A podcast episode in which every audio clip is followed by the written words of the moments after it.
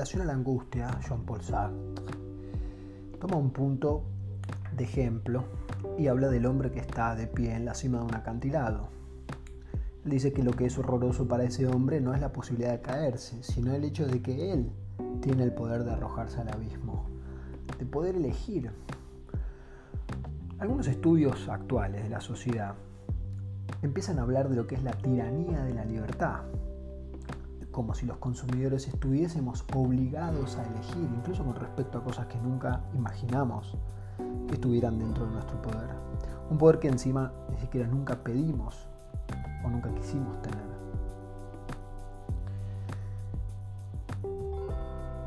Creo que es una cuestión interesante porque nos permite pensar de qué manera cuando tomamos cada decisión, o mejor dicho, el hecho de tomar una decisión está condicionada no tanto por las opciones, sino por el hecho de darnos cuenta que podemos elegir. Poder elegir da angustia, pero no, insisto, angustia por el hecho de no sé cuál, si elijo una no sé si voy a querer la otra, sino por darnos cuenta que efectivamente la libertad está allí, allí en el corazón, allí en la acción, en, en lo que sea como la libertad como potencial.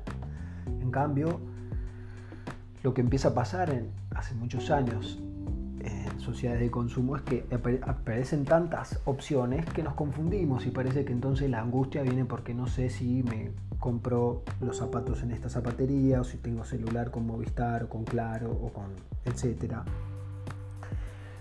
justamente una de las cosas que, Freud dijo, que fue bastante cínico con respecto a la angustia y, al marketing, no hablaba de marketing en esa época, pero decía que donde no había prohibiciones culturales, los sujetos los inventaban para mantener vivo el deseo.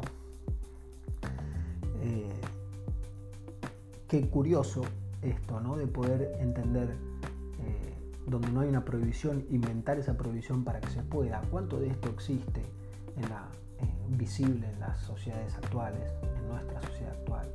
Todo aquello que es prohibido, bueno, este, hay, una, todo lo que no está prohibido se inventa como una prohibición para poder hacerlo.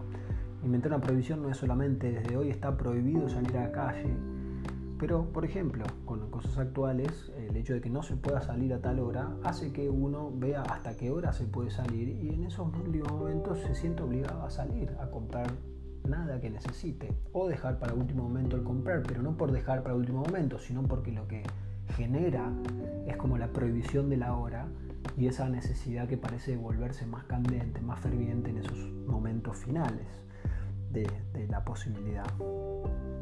Justamente, eh, digo, parece paradójico, pero no tiene nada de paradoja, seguramente este, sacó mucho de, de Freud.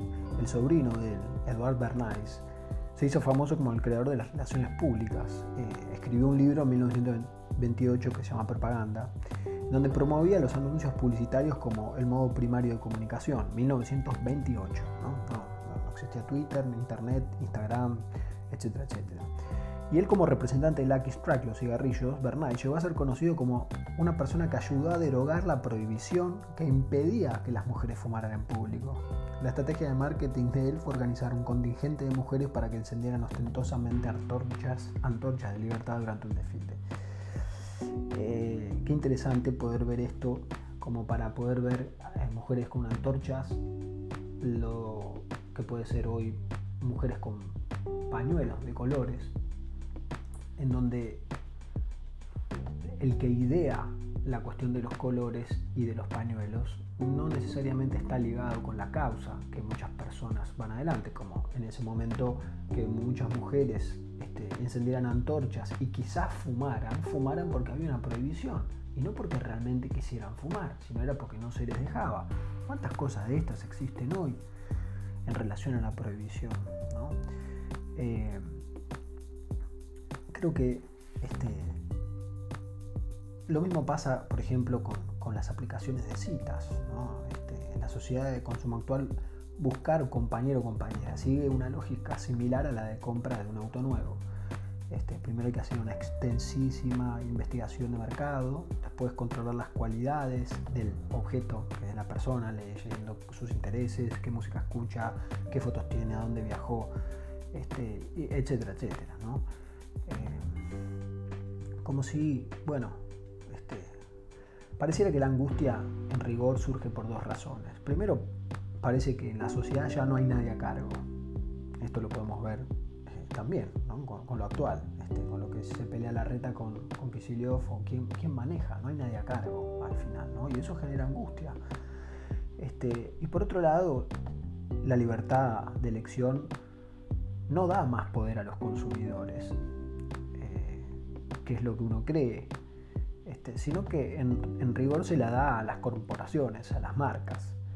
Este, por ejemplo, una persona que busca en Internet el mejor precio de un producto, eh, le está dando a la corporación, a la marca, una oportunidad para, poder recoger datos valiosos sobre sus deseos y hábitos de consumo como consumidor, como ya se mostró en la película, eh, eh, la verdad sobre las redes sociales o estas cuestiones, no me acuerdo cómo. Por lo tanto, lo que provoca angustia es tanto que nadie parece estar en, control de las cosas como los que sí ejercen el control, que son las corporaciones que lo hacen de manera más o menos oculta. Cuando uno está hablando de viajar y de repente abre el teléfono y, y Flybondi le ofrece justo un pasaje en oferta a tal lugar, bueno, esto está claro, ¿no? Como parece ya no haber como una línea. Entonces empieza a haber este, lo, que se, lo que se entiende como una tiranía de la libertad porque los consumidores están obligados a consumir lo que le ofrecen, que es en verdad es un poder que, nunca pidieron, que nunca quisieron. Este, me, parece, me parece que es importante reflexionar sobre esto. Eh, ¿Por qué? Porque, digo, la pregunta es, ¿por qué la libertad que supuestamente tenemos para optar implica un aumento de la angustia? Es importante, ¿no? al revés, pareciera que poder tener más libertad nos, nos, libera de la angustia y no, no es así, no es así.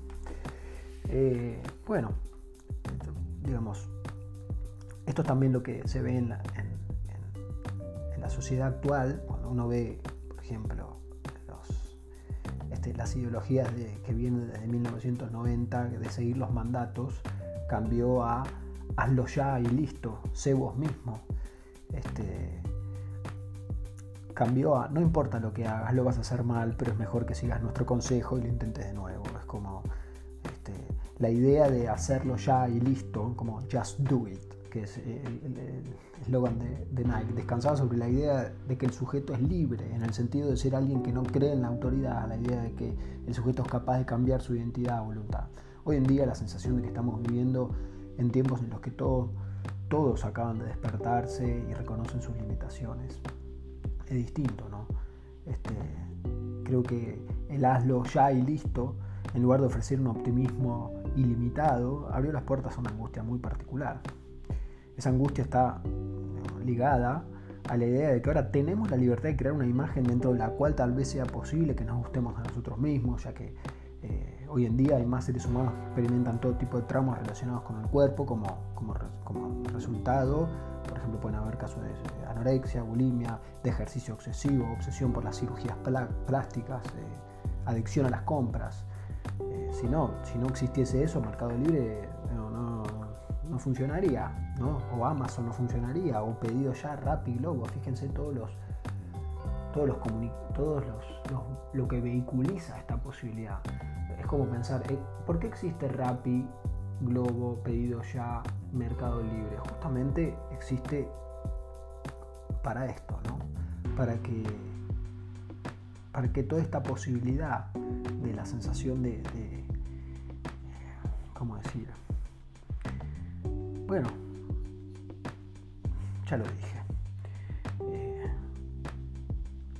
en fin, son ideas, son ideas relacionadas a, los libros que hablan de, de, las sociedades sin angustia como lugares peligrosos para vivir, como de Renata Salek, una eslovena.